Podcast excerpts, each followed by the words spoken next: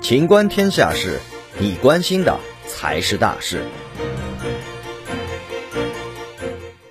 李彦宏，大企业应利用技术优势支持行业融通创新。中新网消息，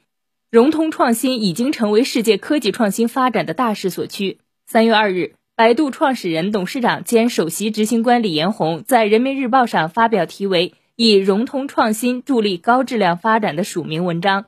文章中，李彦宏从引领力量、推动范围和实现渠道三个层面探讨了融通创新，尤其是智能技术的融通创新对不同领域创新和整体经济发展的重要意义。他指出，融通创新是推动经济高质量发展、促进大企业创新转型、提升中小企业专业化能力的重要手段。